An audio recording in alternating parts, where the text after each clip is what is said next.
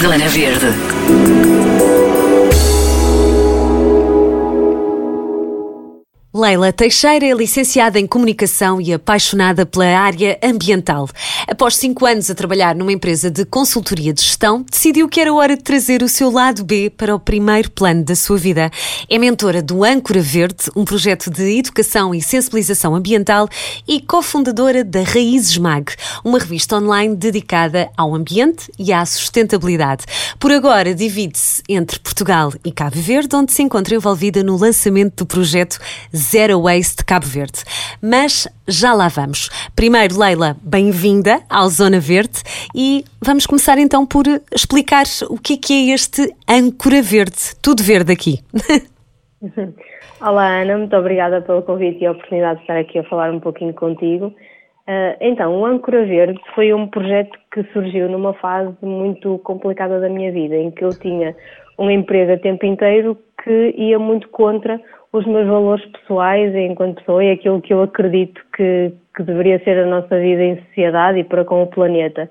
Então surgiu numa fase em que eu fazia muito estudo sobre aquilo que eu própria poderia alterar no meu estilo de vida para ter um impacto mais reduzido no planeta e, e fui sentindo que a informação que existia ou era muito difusa ou era muito técnica, ou seja, era muito difícil uma pessoa que não tivesse um, um genuíno interesse por este tipo de questões passar aquela barreira inicial do uh, eu percebi o que é que isto quer dizer e vou fazer alguma coisa ou para mudar esta situação ou para mudar os meus próprios comportamentos. Era uma coisa muito então, distante das pessoas.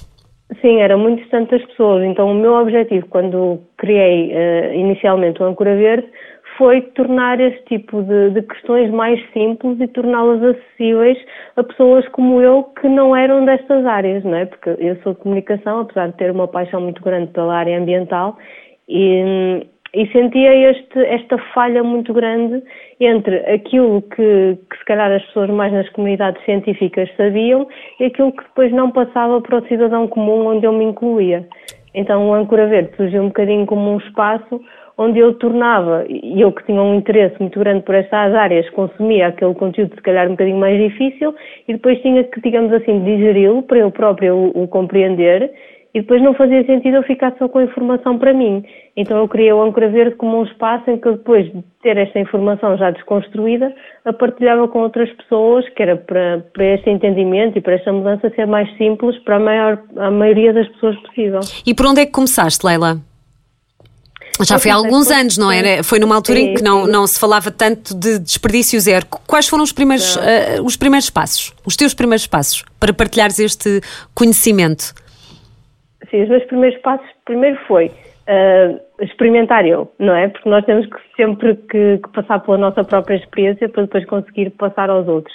Mas eu comecei muito com aquelas coisas básicas uh, do desperdício, desperdício zero, do trocar uma coisa por outra, do deixar de, de comprar roupa em primeira mão, ou seja, aquilo foram questões pequeninas na altura não é? Porque vejo um documentário sobre isto, vou estudar mais sobre este tema, vou falar sobre este tema. Então foram pequenas alterações que eu fui incluindo no meu próprio estilo de vida e que depois fui passando uh, pelas outras pessoas. E isto era uh, 2016, 2017, já foi há algum tempo Já atrás. foi há algum tempo. Lembras-te de algum documentário em particular que te tenha marcado? Porque acontece é sempre um, uma sensibilização muito eficaz, não é? Um, para, para se ter conhecimento do, do que é que se passa, não é? Lembras-te de algum em particular? Lembro-me, sim. Para mim, aquele que me fez o clique e, e, me deu mais esta vontade de passar de, de ser só a minha experiência e partilhá-la com o mundo foi o documentário da Trucost, que é sobre, sobre a indústria da moda. Eu já tinha visto muitos documentários ambientais, mas nenhum me fez dar aquele passo em frente de criar um projeto meu para, para ensinar sobre estes temas. E, e, na verdade o Dr. Cote, que nem é, é muito ligado ao ambiente, mas também tem uma parte social muito importante, foi aquele que me fez dar, dar o, passo em frente, porque eu senti muito que eh, as pessoas se calhar podem ficar muito entorpecidas quando se fala sobre o ambiente, não é? Muito longe, não está a acontecer aqui, aqui ao nosso lado mas aquilo que me chocou neste documentário foi que eram pessoas, não é? Não é o ambiente, uma coisa assim difusa. Sim. Eram pessoas que, que estavam a sofrer e, e, nós podíamos pôr uma cara uhum. daquilo que estava a acontecer. Então, para mim, é muito difícil um, fechar os olhos e, e, continuar a minha vida depois de, de, ver certas realidades e de entender certas coisas. Então foi mesmo este, perceber que tudo o que nós fazemos, mesmo a nível ambiental, depois tem um impacto na vida de pessoas reais, uh, que me fez então dar o passo em frente de criar este projeto, porque mais do que, que nós uh, protegermos o nosso ambiente, eu acho que é muito importante nós pensarmos que estamos a, a cuidar de pessoas, se calhar, do outro lado do mundo. E está tudo é ligado. Coisa, está tudo ligado e é uma coisa que, se calhar, para a maior parte de nós não faz sentido. Não é não faz sentido, é nós olharmos um bocadinho para o lado e, e, e pronto, não é com os nossos e, e é mais fácil nós ignorarmos e nós estarmos um bocadinho mais distantes. Uhum. Mas eu, pronto, eu não sei, eu sou uma pessoa um bocadinho mais sensível e eu não consigo fazer esse distanciamento. Então, essas coisas um, marcam-me muito. Então, foi esse mesmo o primeiro passo para. Um, para eu criar este projeto. Sim. Tu sempre foste assim, já, já em miúda sentias que, que sentias que tinhas um, um, um, um pequeno impacto, sempre foste uma pessoa sensível um, ao ambiente e à forma como, como podias consumir ou não uh, como podias fazer as tuas próprias escolhas? Sempre, sempre, sempre tiveste esse perfil? Sempre tive, apesar de ele se calhar ter estado um bocadinho mais adormecido até eu ficar, ir procurar eu próprio este tipo de informação, mas eu tive a sorte de crescer uh, num meio familiar em que os meus pais sempre me incutiram estes valores, não é? Em minha casa nunca existiu desperdício, tudo era arranjado, as roupas passavam uns para os outros, ou seja, nunca existiu aquela cultura do, do consumismo. Então, essa, essa forma Tinhas como essa eu base. vivia, uhum. Sim, eu tinha essa base e essa forma como eu vivia ajudou-me depois na, na transição, ou seja, não foi complicado para mim. Mas eu acredito que pessoas com uma experiência de vida diferente, se calhar. Seja mais difícil. Sim, apesar de serem simples, serem um bocadinho mais complicadas. Oh, oh, Leila, para quem, para quem quer fazer uh, pequenas mudanças e para quem quer uh, realmente, uh, já chegou a esse ponto de perceber que pode escolher outros, outra, outras formas e outro, outro consumo, outro estilo de vida, na tua opinião, o que é que, o que, é que tu recomendas, assim, à partida, para começar? Assim, a, a forma mais fácil não é mais fácil. A forma mais impactante das pessoas diminuírem eh, assim, esse impacto no planeta é através da alimentação. E não só de, de escolhermos, eu não digo nós tornamos a nossa dieta de base vegetal, porque sei que isso é uma opção muito complicada para, para muita gente e que não é fazível, mas se nós diminuirmos o nosso consumo de carne, o nosso consumo de laticínios, o nosso consumo de pescado, nem que seja fazer um, dois dias por semana de, de consumo vegetariano, se nós consumimos carne todos os dias, isso vai ter um impacto muito grande. Outro impacto é o desperdício alimentar. Um, ou seja, tudo aqui nas bases da alimentação, ou seja, nós tentarmos diminuir ao máximo o nosso desperdício alimentar, porque apesar de nós acharmos que isto acontece mais a nível, um, a nível industrial e a nível dos supermercados, a verdade é que a maioria do desperdício alimentar acontece nas nossas casas e nos nossos próprios frigoríficos.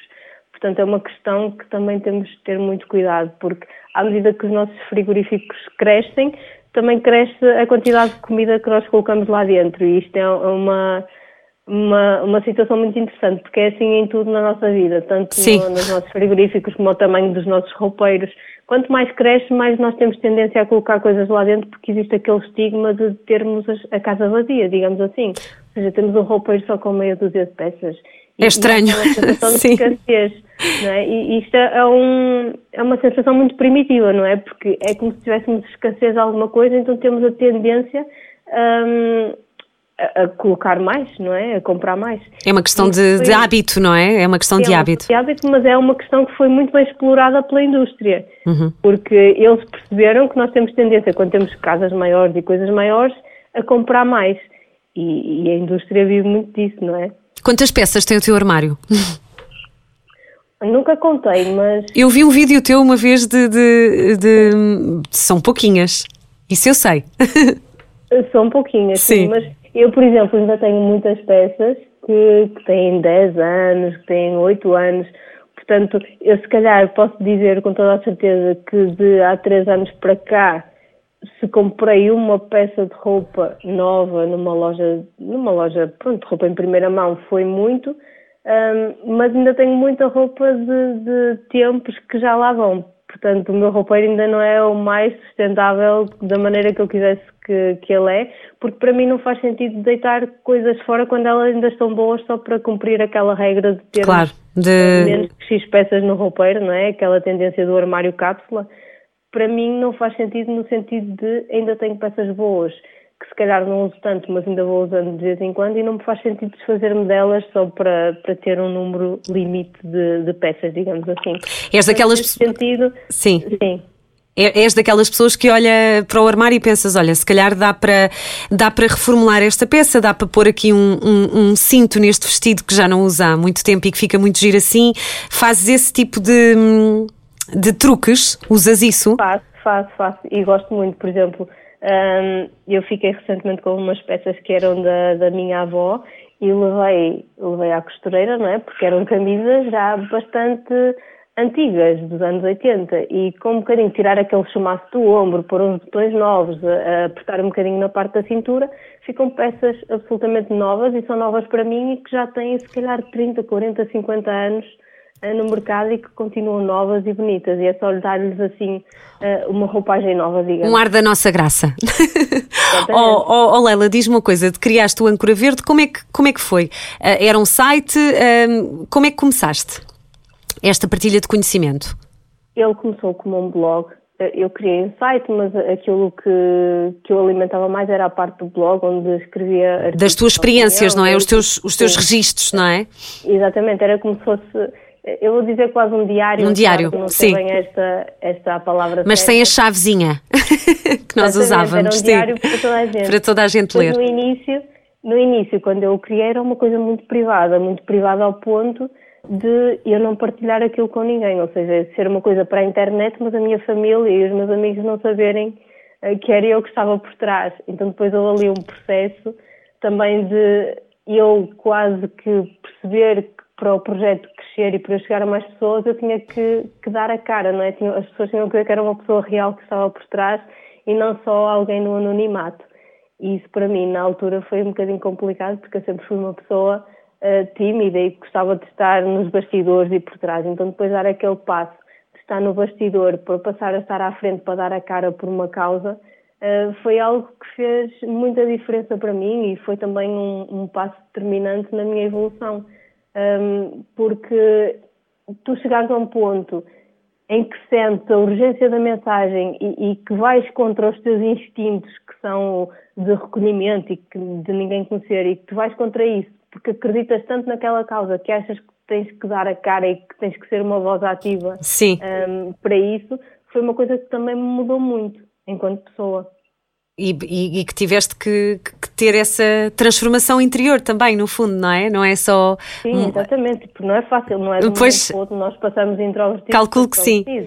Calculo é? que sim. Mas, sim. E vai daí, também crias a Raízes Mag, não é? Uh, neste, portanto, o, o projeto acontece uh, e, e, ficaste admirada de teres uh, muita gente a querer saber o que é que era o Âncora Verde e o que é que era o teu trabalho, o que é que tu representavas?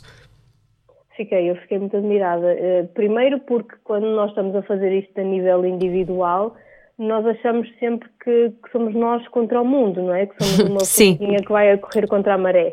E depois, a partir do momento que eu criei o âncora e depois eu ter tornado quase que a minha identidade pública, não é? De ter mostrado que existia uma pessoa real à frente, eu senti muita gente quase a formar uma espécie de comunidade, muita gente que sentia as mesmas coisas que eu, que tentava lutar pelos mesmos ideais e que sentia as mesmas dores. Um, então foi muito bom ver que existia tanta gente que já estava a fazer tanta coisa e, e, nós não precisamos de fazer tudo. Cada um precisa só de fazer um bocadinho e aquilo que consegue. Mas foi muito bom perceber que não era só eu e que éramos muitos. Eu lembro-me que na outra entrevista que nós tivemos, quando falámos a primeira vez, também para o, para o Zona Verde, um, tu, tu, tu, dizias muito isso e tu falas muito sobre isso, isso é, é, curioso de não é preciso fazer tudo, não é? Continuas a acreditar que uh, pode haver só algumas coisas que se consigam fazer, que têm que ser simples, não é? Uh, na vida das pessoas, porque há um bocadinho essa dificuldade. Um, consegues dar alguns exemplos? Sim, eu digo muito isto porque, por exemplo, em Portugal também nós ainda vivemos contextos socioeconómicos uh, complicados em algumas zonas do país. e nós não podemos estar a falar para toda a gente da mesma forma, ou seja, nós não podemos agora que descobrimos estas coisas e que descobrimos que existem alternativas, não podemos achar que somos moralmente superiores e dizer às pessoas aquilo que elas têm que fazer porque é assim que se faz. Então isto também foi uma, uma caminhada para mim, não é? Porque no início sentia muita revolta, como é que, como é que a formação existia e as pessoas não faziam nada. então é, é muito nós percebermos que nós não podemos todos fazer tudo. Se calhar uma pessoa que, que está todos os meses a lutar por ter uh, comida na mesa para alimentar os filhos não se pode preocupar em estar a trocar as escovas de dentes. Claro. É? E nós não podemos exigir este tipo de coisas a pessoas que ainda estão em fases um, que não lhes permitem fazer isso. Então, as mudanças podem ser tão simples como uh, o deixar de usar os guardanapos de papel e usar o guardanapo de pano, Uh, e isso muita gente tem, porque antigamente as toalhas vinham todas com os, os guardanapos de pano. Uhum. Uh, pode ser tão fácil como uh, mudar, mudar o tipo de alimentação, não é? Porque são coisas que não implicam gastar mais dinheiro e que se calhar no médio prazo nos fazem poupar algum. Mas achas então, que a pessoa tem que, antes sim. disso tudo acontecer, tem de querer, não é? Um, tem, sim, tem de haver aqui uma vontade, não é? Tem, sim. Porque claro. ninguém faz nada sem perceber porque é que o está a fazer. Claro. É? Ou os benefícios económicos da mudança são muito grandes, ou então a pessoa tem que perceber porque é que o está a fazer e quais, quais é são as vantagens e a um nível muito macro não é? De, de, das alterações que vai fazer no seu estilo de vida. E por isso é preciso muita sensibilização. Claro. Que é uma coisa que eu acho que ainda não acontece uh, da forma que podia acontecer no nosso país. Sim. Oh Leila, tu tens um livro muito giro que fala sobre isso. Um, eu por acaso não o tenho aqui porque eu deixei-o emprestado com uma amiga, na altura disse com uma, uma pessoa que também sim, sim. se interessa muito por, uh, por este tema e acho que, que lhe foi muito útil. Mas o, o livro Defender o Futuro, uh, podes explicar um bocadinho um, quais são os temas, o que é que serve muito como um instrumento de sensibilização, não é? Para, por exemplo, para quem quer começar um, uh, este Defender o Futuro. Como é, como é que surgiu a ideia de, de, de, publicar este livro? Do que é que ele trata? Achas que pode ajudar?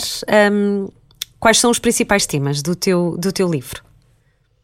Então, o livro surgiu um bocadinho no seguimento do trabalho que eu vinha a fazer, tanto no Âncora Verde como depois na Raízes Meg, um, que eram ambas plataformas digitais, ou seja, estavam muito condicionado uh, a quem soubesse procurar e a quem tivesse interesse em procurar este tipo de temas, em pessoas que já estão mais uh, aptas para, para, para consumir informação no meio digital. E, e, na altura, a Livros Horizonte lançou-me um desafio de e por que não nós trazermos este tipo de questões, estas informações para um meio físico, para, para um livro. E eu achei que, que era ótimo, porque era a, continuação óbvia do meu trabalho que, e era passar essa informação então para, para o formato de papel. Porque há muita gente que também não, não está ligada às redes, não é? Nós temos um bocado esta, esta sensação porque estamos e estamos lá. Há muita gente que não, uh, que não está nesse, nesse. não segue esse veículo, não é? Um, e, e que acaba uhum. por ser uma boa forma para. Eu acho que um livro é sempre um livro também, mas, uh, mas tem, tem lá tudo. Portanto, tem dentro de casa, fora de casa, um, mesmo para uh, pessoas que. É engraçado, tu tinhas lá uma, uma parte de. Tu tens um, um kit que que levas sempre contigo, não é? Quando, agora, com uhum. os restaurantes fechados, não. Entretanto, aconteceu a pandemia, mas tu, tu falas de, de um kit que levas sempre contigo. Um, de, de, para, para evitar os descartáveis, não é? Esta, esta parte de evitar os descartáveis. Sim, porque é muito importante. E é um kit que agora existe muito na moda aqueles kits feitos de talheres de bambu, quando, na minha opinião, não há necessidade de nós estarmos a comprar coisas novas para fazermos. Nós temos em casa. Nós temos em casa. sim, sim, sem dúvida. Nós temos talheres em casa, temos guardanapos em casa e é só colocar tudo numa bolsa e levar quando sabemos que vamos a um sítio que não tem esse tipo de opções. Ou seja, é muito fácil e não há aqui um aporte de dinheiro adicional para nós termos estas coisas. A mesma coisa eu digo muitas vezes com as garrafas de água reutilizáveis. As pessoas acham muito que, que para terem uma garrafa precisam de gastar 20, 30 euros para terem aquelas garrafas da moda em aço inox, quando, por exemplo, se nós uh, pensarmos num frasco de polpa de tomate e se o lavarmos e desinfetarmos, é uma garrafa de água reutilizável. Então, a maior parte das coisas neste estilo de vida está a ser também bastante massificada e está a levar aqui a um novo tipo de consumo, que é o consumo verde, uhum. e que, que eu também Uh, não é recusar, mas é, é, com calma, é com moderação, porque a maior parte das coisas nós podemos fazer em casa e temos em casa e um, não é porque a sociedade nos diz ah, se tu queres ser zero waster tens que ter isto, isto e aquilo que nós temos que seguir não é, cegamente e fazer uh, esse tipo de coisas, não é? Eu acho que é um bocadinho muito de, de autocrítica e, e, de consciência, não é? E de percebermos então de, de, o que é que nós podemos fazer com aquilo que temos que, de forma a que possa ajudar o ambiente, mas que não aporta aqui este gasto financeiro. Claro, porque também há esta também... armadilha, não é? Eh, de, da qual tu também falas no teu livro. Um, não Sim, é? Por exemplo, agora com agora nem tanto, mas nos inícios do movimento Zero Waste eram os frasquinhos de vidro para Sim. Para as luminosas, era se calhar os taparoés de vidro, e existia muita gente que deitava fora aquilo que tinha de uma vida de, que era em plástico para depois comprar em vidro. E isso para mim não faz sentido nenhum, porque se nós já temos em plástico, porquê é que vamos gastar novos recursos para comprar uma coisa nova em vidro? Claro. Não Portanto, a tua, a tua ideia é sempre, é sempre o, o, olhar primeiro para o que se tem em casa. Exatamente, olhar primeiro para o que se tem em casa e ver o que é que podemos reutilizar, porque se eu tenho Tupperware que acondicionam bem os meus alimentos, por que é que eu vou estar a, a, comprar uma coisa nova de vidro e depois deitar este ao lixo? Isso não faz sentido, não é? Mas era muito aquilo que nos incutiam no início deste movimento. Era, tu para seres zero waste tens que ter estas coisas e tens que fazer isto. E, e quando na verdade é, um, é, uma prática muito interna, vai muito de cada um de nós e, e não há imposições. Claro. É, quais são as principais mudanças desde que, desde que tu começaste, Leila, até agora? O que é que tu tens. Um, a, a, a, que mudanças é que tens assistido? Em mim própria? Uh, na, nas pessoas, nas pessoas que, que, ah, pessoas. que, que, têm tido cada vez mais este, não é, esta abordagem, esta forma de, de vida. Sentes Sim. diferença? Sim, eu noto que existe cada vez uma maior consciencialização por parte das pessoas e, e se calhar estamos a começar por coisas muito simples, como por exemplo trocar um shampoo convencional por um shampoo sólido e um gel de banho por um sabonete e que têm impactos muito visíveis e, e que são mudanças muito fáceis e que se calhar a maior parte de nós não pensaria antes disto estar, eu vou pôr entre aspas, mas na moda. E, e, é uma moda muito boa porque isto começa muito por, por marcas pequenas e produtos naturais, mas nós já vemos agora grandes marcas a querer seguir a tendência. Sem Isto é dúvida. é maravilhoso porque quando nós começamos por baixo, né, com, eh, com mudanças ao nível individual, e depois quando somos muitos a fazer esta mudança, o mercado muda. E, e é esse tipo de mudanças que nós devemos incentivar, são as mudanças pelas coisas certas. Claro. Oh, oh, Leila, tu agora estás assim também numa mudança, não é? Tu andas entre Cabo Verde e Portugal um, e há aqui um projeto novo a nascer. Podes falar um bocadinho sobre este Sim. Cabo Verde Zero Waste, certo? É isto, não é? Sim, é. Sim, então eu agora estou muito, muito entre os dois países e não fazia sentido para mim uh, continuar a apostar tanto no, no mercado português e nas pessoas em Portugal e depois eu, eu, quando estava lá em Cabo Verde eh, sentia muito a necessidade de falar deste tipo de questões também, sim, porque lá sim. ainda estão mais atrasados do que nós, ainda têm outro tipo de preocupações, ou seja, ainda existe muito uso do descartável, o lixo, não, não existe reciclagem, o lixo muitas vezes está na rua porque as pessoas não têm a consciencialização de, de o descartar corretamente. Então, para mim, era quase como se eu tivesse a canalizar as minhas energias todas para Portugal e nós já estamos assim num certo nível de desenvolvimento que, que nos permite uh, ter outro tipo de coisas e, e, descartar as coisas corretamente e depois estava, estava lá do outro lado e era como se eu ignorasse os problemas que estavam a ocorrer lá. Um, então eu decidi juntar-me a duas outras pessoas e estamos a criar este movimento que é o Zero Cabo Verde, que é para começar também a, a ir às escolas, a falar nas comunidades, que é para desde pequeninos nós começamos a educar para pequenas mudanças que eles podem fazer. Pois, a tua ideia é, é as escolas, não é? Muito giro. Sim, a, a minha ideia é começar desde pequeninos, porque existem pequenos gestos lá que podem ser feitos, por exemplo, as palhinhas, eles consomem muitas palhinhas lá e isso é uma coisa que em Portugal já estamos um bocadinho mais sensibilizados. E lá, sendo uma ilha e não existindo reciclagem, é um problema muito grande porque vai tudo parar ao mar. Vai tudo, sim. Então, sim, nós conseguimos sensibilizar os Estás em que zona de Cabo Verde, Leila? Na Ilha de São Vicente. Na, ok. Então nós conseguimos sensibilizar os miúdos nas escolas, depois eles passam as mensagens aos pais.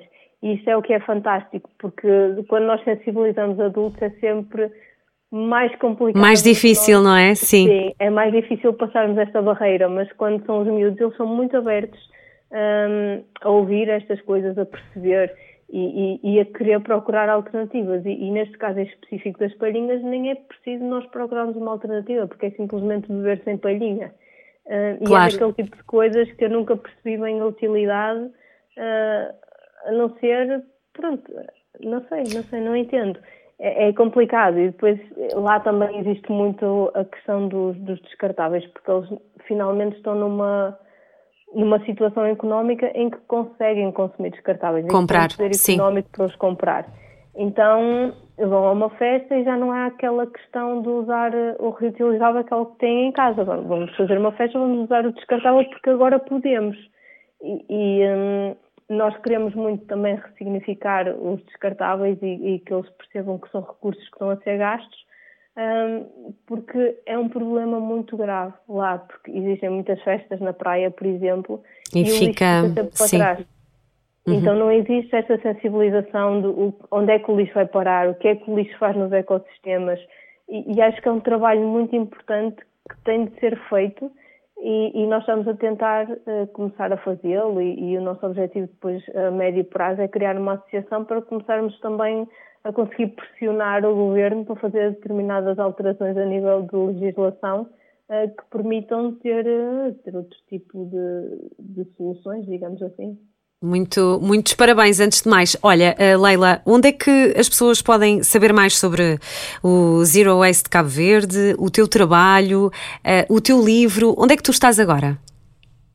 Uh, as pessoas podem ir ao meu site que é www.angoraverde.pt e tem lá as informações todas, quer sobre o meu trabalho, quer sobre o livro, ok? Está lá tudo, desde os inícios até agora, está tudo lá, desde a minha mudança de vida as pessoas podem, podem pesquisar e, e está lá. Em relação ao Zero Waste Cabo Verde, neste momento é só uma página no Facebook uhum. e as pessoas podem mesmo pesquisar só, só por esse nome. No Facebook e no Instagram, como é que, como é que, tu, como é que te podem seguir? Também estás, como, estás, estás como Âncora Verde. Sim, sim, sim. Aliás, no site, se as pessoas forem ao site, tem lá as ligações também para as redes sociais. Muito bem. Tem também uma página dedicada ao livro e pode ser comprado em qualquer livraria, neste momento ainda. Eu recomendo muito, é um bom guia para, para começar, para manter, para continuar, é, é, é um bom guia e, e, tem sido muito útil, não só a mim, mas, eh, mas também a outras pessoas, devo dizer-te. E para mim foi muito importante estruturá-lo de uma forma em que não só as pessoas soubessem quais são as mudanças que podem fazer, mas também que percebessem quais são os problemas que estão na base uh, das razões para nós termos que fazer estas mudanças. Ou seja, não é um livro só sobre mudanças, ele tem uh, uma parte teórica bastante extensa que é para nós conseguirmos também perceber o que é que se está a passar no, no planeta e porque é que é importante nós pensarmos neste tipo de questões. Porque às vezes nós darmos a mudança só pela mudança não, não faz não faz aquele clique nas pessoas e aquilo que eu pretendo com este livro é que as pessoas percebam e se tornem quase como advogados de defesa, digamos, desta causa. Ou seja, é chamar cada vez mais pessoas para esta causa e que cada uma delas depois dissemine esta sementinha pela sua rede de contactos. Então, para mim foi muito importante dar esta base para as pessoas perceberem porque é que nós temos que fazer isto, porque é que isto é urgente. Um, tu então, falas sempre sobre isso, de, de, de passar Sim. a mensagem para a pessoa que está ao nosso lado, não é? Para o amigo, para o colega, para o, para o familiar? Porque é a forma mais fácil de nós conseguirmos fazer a mudança.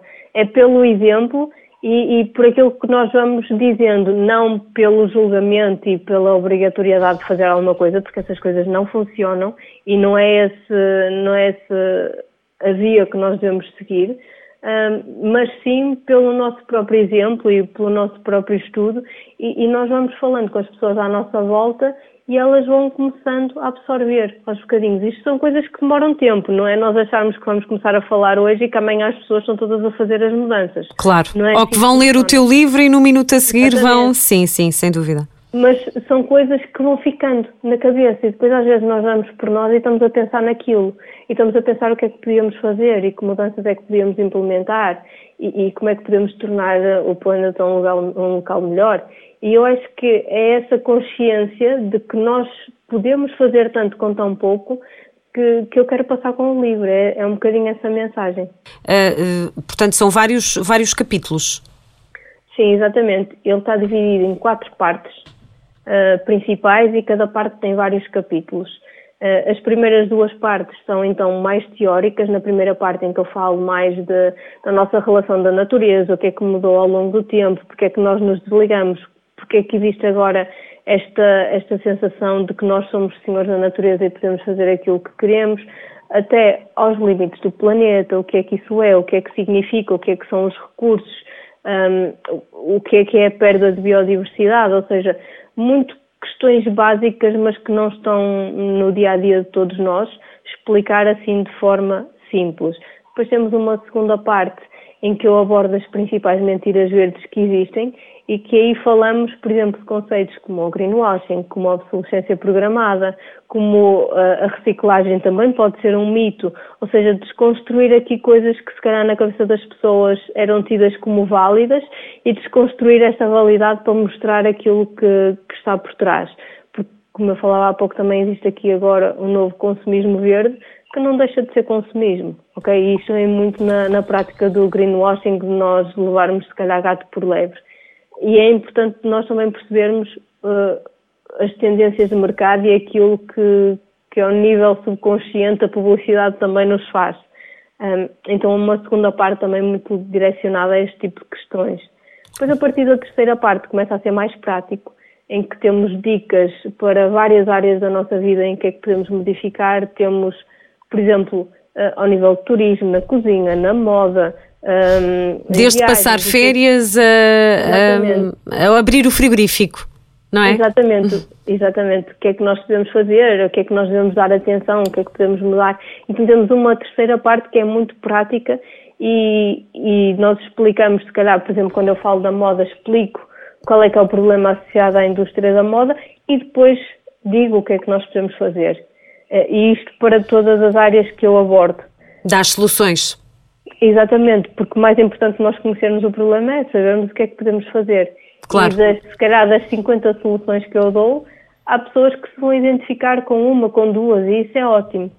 É? Porque nem eu faço tudo aquilo que eu digo no livro. Claro. e cada, cada pessoa tem o seu estilo de vida, não é? E o seu contexto e as suas. Toda a cidade, sim. Depois temos uma última parte, que já é o culminar de tudo o que foi dito no livro, que é nós pensarmos o que é que poderia ser um, a nossa vida num planeta um bocadinho mais justo e mais equilibrado.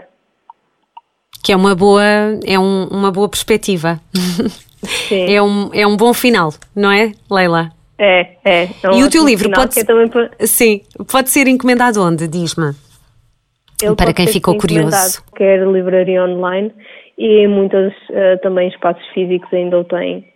Tiveste o cuidado, eu lembro-me de, de. Tu ficaste indecisa se havias de publicá-lo em papel ou não, não é? Tiveste aí essa, essa dúvida. Sim, tivesse Porque te custa, não é? No fundo, custa-te. Custa, existe Sim. um impacto ambiental também bastante elevado claro. associado à produção de um livro. Mas eu também, em conjunto com a editora, nós tentamos aqui ver estratégias para, para colmatar um bocadinho isso. Então, o papel é reciclado e é de fontes, eh, de fontes certificadas. As tintas são à base de água, ou seja, não, não têm aqueles elementos mais nocivos das tintas à base de óleo. Uh, temos uma versão e-book para quem uh, tem os mesmos ideais, digamos que eu, e não quer comprar um livro de papel, pode comprar o livro e-book. Isso foi uma questão muito importante para mim e foi quase um requisito uh, que eu também coloquei à editora. Então, nós tentamos de várias formas reduzir o impacto do livro, uh, tomando este tipo de opções. Claro que, que é sempre um livro, mas no fim do dia eu acho que, que, a informação que ele traz, se calhar, suplanta uh, os impactos que ele teve no ambiente ao ser produzido. Lá está, não, não deixar de fazer, mas fazer de uma forma mais sustentável e mais Exatamente. ecológica. Lá está. Exatamente. Leila, obrigada e até breve e muito sucesso e boa sorte. Obrigada. Zona Verde.